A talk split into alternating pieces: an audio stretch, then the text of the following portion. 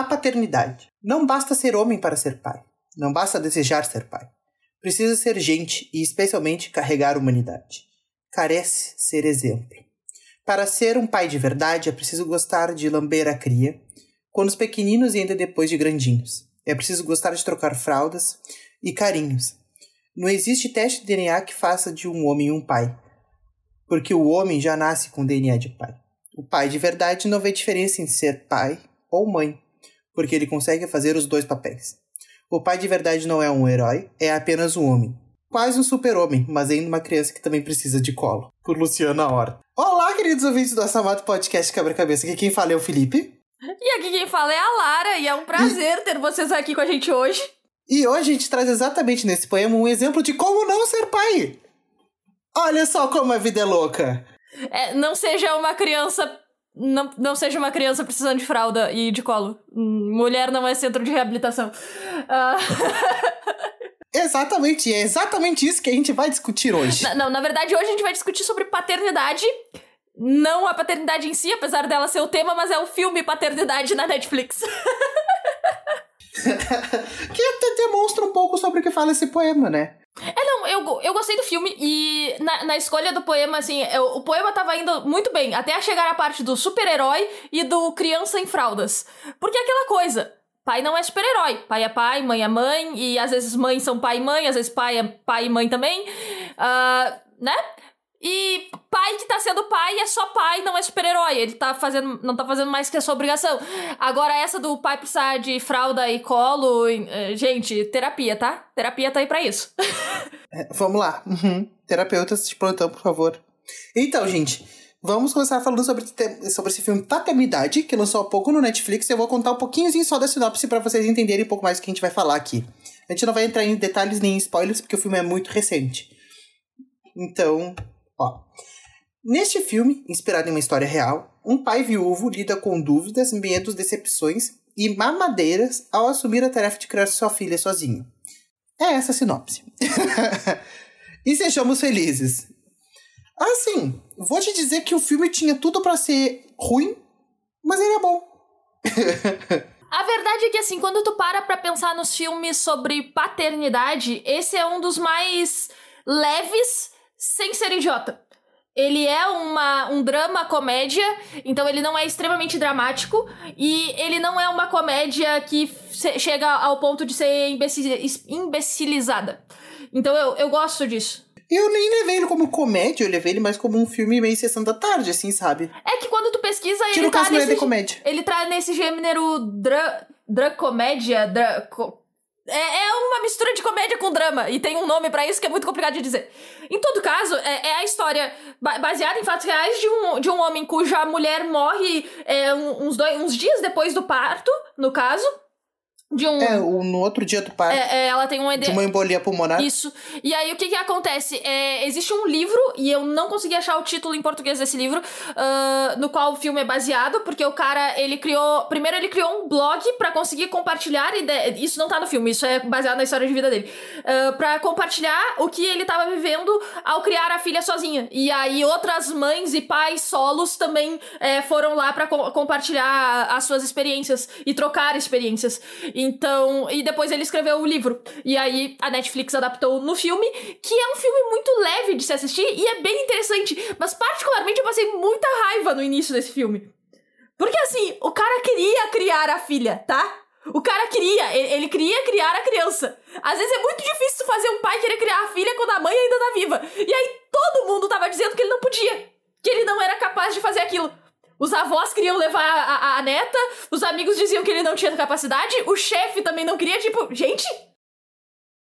Particularmente essa parte do filme deu raiva. Tá, mas eu, eu acredito, sendo bem sincero, eu acredito que seja isso mesmo.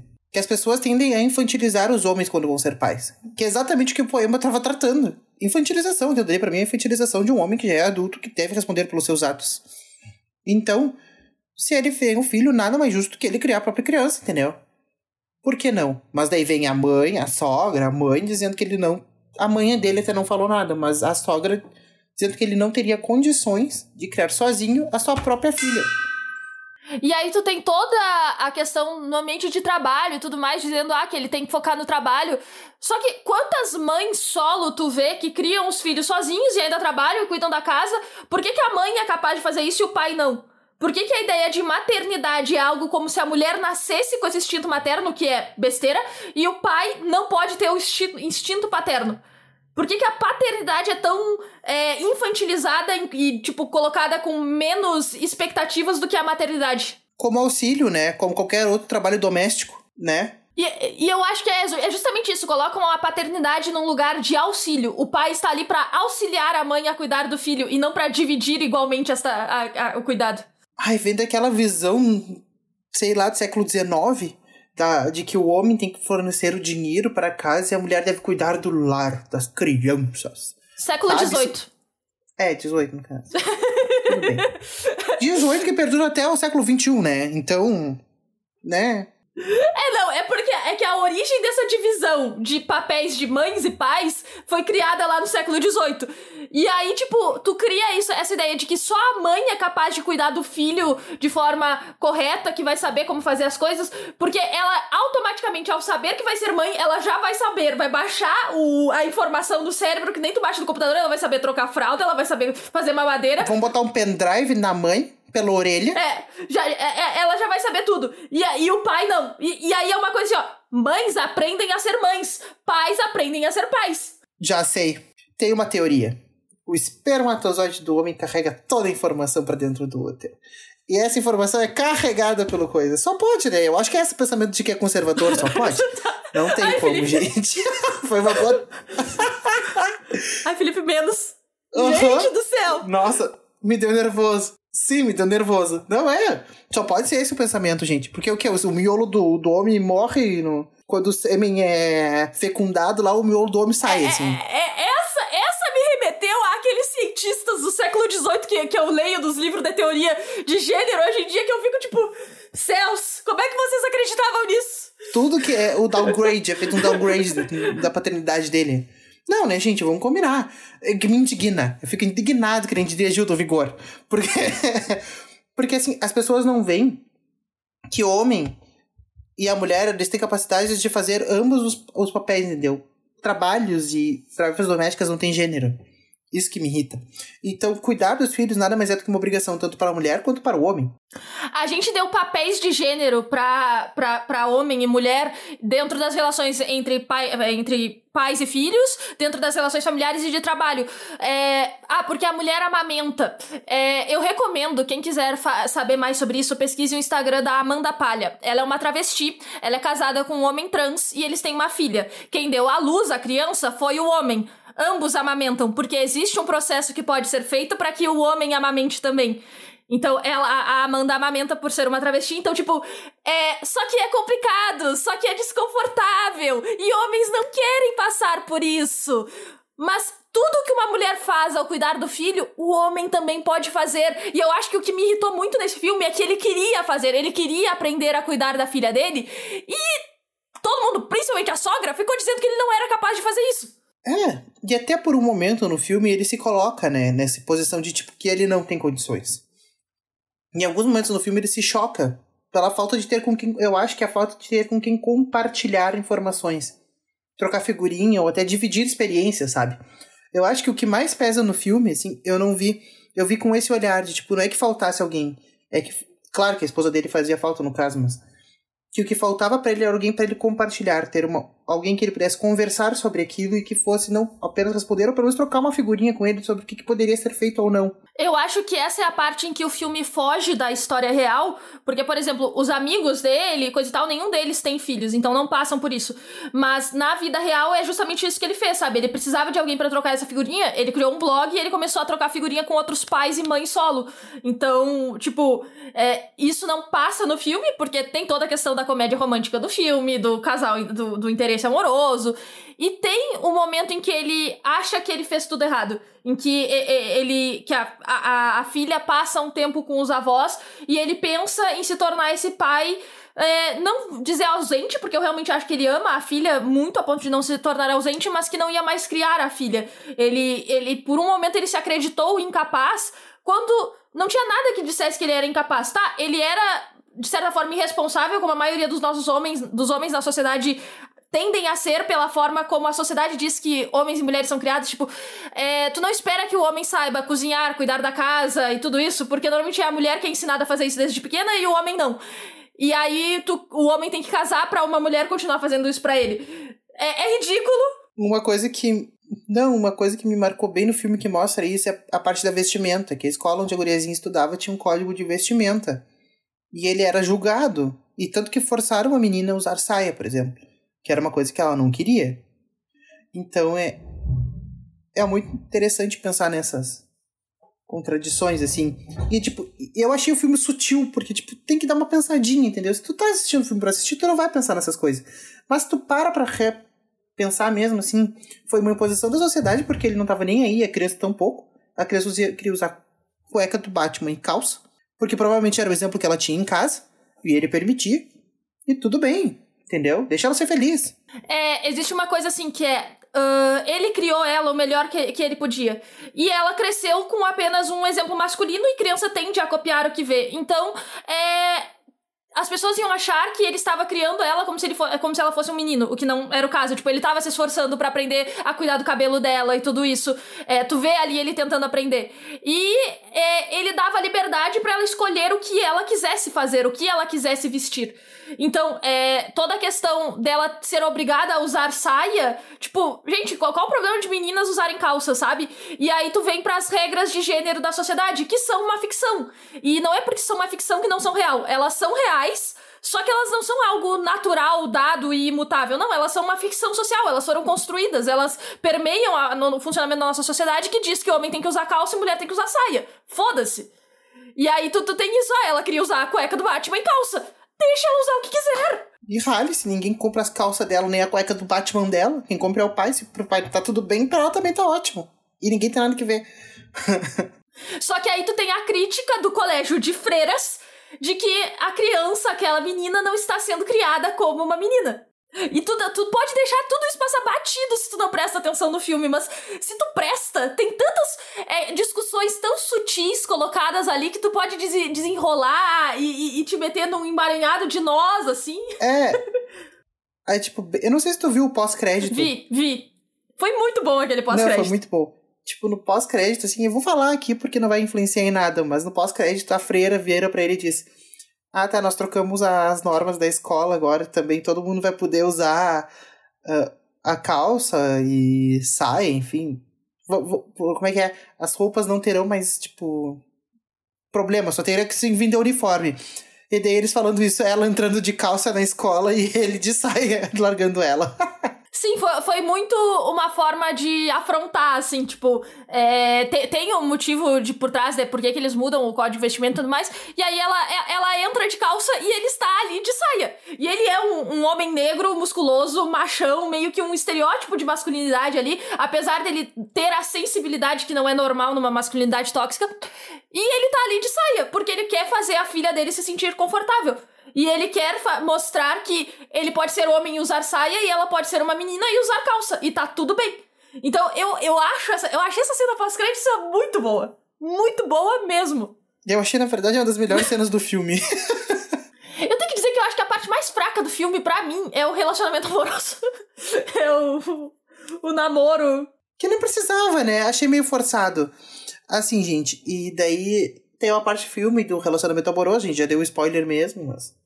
Assim que. É comédia romântica! Quem é que não esperava que houvesse um relacionamento amoroso ali? Sempre tem. É, mas tipo, não faz sentido, entendeu? Forçação de barra, sabe? Desnecessária. Acho que forçou a barra tanto pro personagem principal quanto para todo mundo envolvido ali. Foi aquele, é, aquele relacionamento em que os amigos colocaram os dois juntos. Então, tipo, já, já era uma forçação de barra por si só. É, era mais, talvez, uma forma de mostrar que o, o pai ia conseguir seguir em frente uns anos depois de, da perda da mulher e que ia poder voltar a se relacionar. Mas eu acho que podia ser, ter sido construído de uma forma diferente. Mais natural, eu acho. Ficou muito forçado. Sim. Sim. Cara, isso me fez me lembrar de um, um outro filme da Netflix que eu vou usar como indicação no final. Não, e são coisas assim que a gente vai pensando. E que nem a Lara sempre diz que mulher não nasce com o amor materno. O homem também não nasce com amor paterno. O amor é construído. Então, nem sempre as delegações, por exemplo, se a mulher não força o marido a fazer tal coisa, vamos supor, talvez ele não faça, vamos supor. Porque ele não, digamos, não tem a obrigação. Vamos botar bem entre aspas isso, tá, gente? Mas é que a maioria da sociedade vê como isso, entendeu? E as acham, tipo, veneram o Rodrigo Hilbert que faz tudo em casa, vamos supor. Só que o Rodrigo Hilbert é um homem como qualquer outro, tá? Talvez ninguém, todo mundo construa sua própria capela para casar. Mas, entendeu? Eu não preciso ser tão forçação de barra assim. Co colocam Rodrigo Hilbert como um herói, um exemplo de homem, quando ele está fazendo o mínimo, que é dividir igualmente aquilo que é do relacionamento. Uh, quando um homem, um pai, troca fraldas, alimenta o filho, uh, leva pra escola, dizem, ah, ele tá ajudando em casa. Que homem maravilhoso. Não, ele tá fazendo o mínimo, sabe? E, e, eu acho que isso é um exemplo do que, uh, do que o filme passa, porque eh, em nenhum momento ele se vangloria ou se sente especial por estar criando a própria filha. Não, é o mínimo que ele tem que fazer. E ele mesmo diz que, que aí é só uma frase do filme, que quando fala que ele teve, então, ele, ele deve ter tido um bom exemplo para ser um pai tão bom. Não, justamente o contrário. Ele teve um pai ausente e isso ensinou a ele tudo que ele não queria ser. Então ele fez o contrário. Ele, ele só queria ser um bom pai. E é, o mínimo que ele tinha que fazer era criar a própria filha. Só que Todo mundo achava que ele não seria capaz de fazer isso. Ninguém acreditava que. Porque ele não teve, além dele não ter a presença do pai. Sim. Né? Ele não tinha a mulher para ser a mãe e para ser a principal cuidadora da criança. Então a ideia de que ele teria que fazer tudo sozinho, tipo, nem no parto a sogra dele queria que ele tivesse, porque ela a sogra queria estar lá junto com a filha no momento do parto da filha dele. Coxinha, coxinha. Coxinha. Coxinhas italianas para vocês. Não faz sentido! Então, siga-nos na rua podcast underline quebra-cabeça para ouvir mais discussões como essa. E eu acho que a gente pode ir pro próximo momento de quebra, né? Sim, podemos. Com certeza. A gente já está com bastante raiva de comentar sobre isso. Então. uh, eu posso começar indicando? Pode, claro. Eu vou indicar o Paternidade de Como Ser um Bom Pai, com Marcos Piangers, do Manual do Homem Moderno, onde eles comentam bastante sobre isso. Sobre que o homem não ajuda, que o homem é tão pai quanto a mãe é mãe. Então, as tarefas têm que ser divididas, vírgulas e etc. Mas com, digamos, uma abertura maior para o público. Entendeu? Por uma forma que o público masculino consiga entender interpretar. Entendeu? Não é tão difícil assim. Talvez com alguns deslizes, talvez com alguns deslizes, mas para quem tá iniciando eu acho uma boa, entendeu? Então, tipo, se tu quer dar uma indireta lá em alguém, tipo, ah, assiste esse vídeo aqui, fulaninho. Legal esse vídeo? Ó, que tal? eu tenho duas indicações para fazer. Uma é um outro filme da Netflix que também fala sobre paternidade, apesar que esse tem um pouco mais de foco no relacionamento amoroso e na dinâmica uma nova pessoa no relacionamento pai e filha, que é o filme Sem Filhos. É um filme, esse é um filme mexicano, originalmente. Então a língua original é espanhol e assista dublado se precisar assistir dublado, é só porque é bem engraçado de assistir em espanhol mesmo.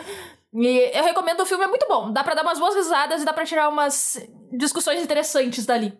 E depois eu quero indicar um vídeo do canal Eu, Júlio Victor, que é macho alfa e macho beta. Que casa também muito com o nosso podcast que saiu um tempinho atrás, que é o macho alfa, que a gente, eu e o Felipe comentamos mimimi de macho na internet. Uh, e que traz essa discussão sobre masculinidade e sobre ser um macho alfa ou um macho beta na sociedade e formas de masculinidade, que eu acho que casa para esse pensamento também da paternidade em si e das formas de paternidade. Então é isso, gente. Um beijinho científicos. É isso, a gente se vê na próxima. Esperamos que vocês tenham visto o meme da Pfizer. Por favor, gente. Não importa se vocês se sintam cringe por, ver, por rirem da pra Pfizer. É muito engraçado, tá? E geração Z, tô nem aí pra vocês. ah, não, nós somos a geração Z. Eles são os millennials. Felipe, nós somos os millennials. Eles são a geração Z. Nós somos os millennials. Nós somos a, do, dos anos 90. A gente é a geração, a, Ai, gente, a, a geração cringe, tá? E a geração Z é que se sente envergonhada de nós. É isso, tá? Ah, tá. Nós somos os millennials. Jesus. Nós somos os millennials. Gente, eu tô perdido. Quem é você na fila do pão? o millennial, com certeza, que não entende nada da discussão. Aham, uhum, pode me botar lá. a, a gente nasceu na era pré-internet, Felipe. Nós somos os millennials. Então é isso, tá? A gente ainda fez pesquisa da biblioteca, então tá. Tá certo. Tá? É isso. A gente se vê no tá. próximo episódio e beijinhos. beijinhos. Tchau, tchau.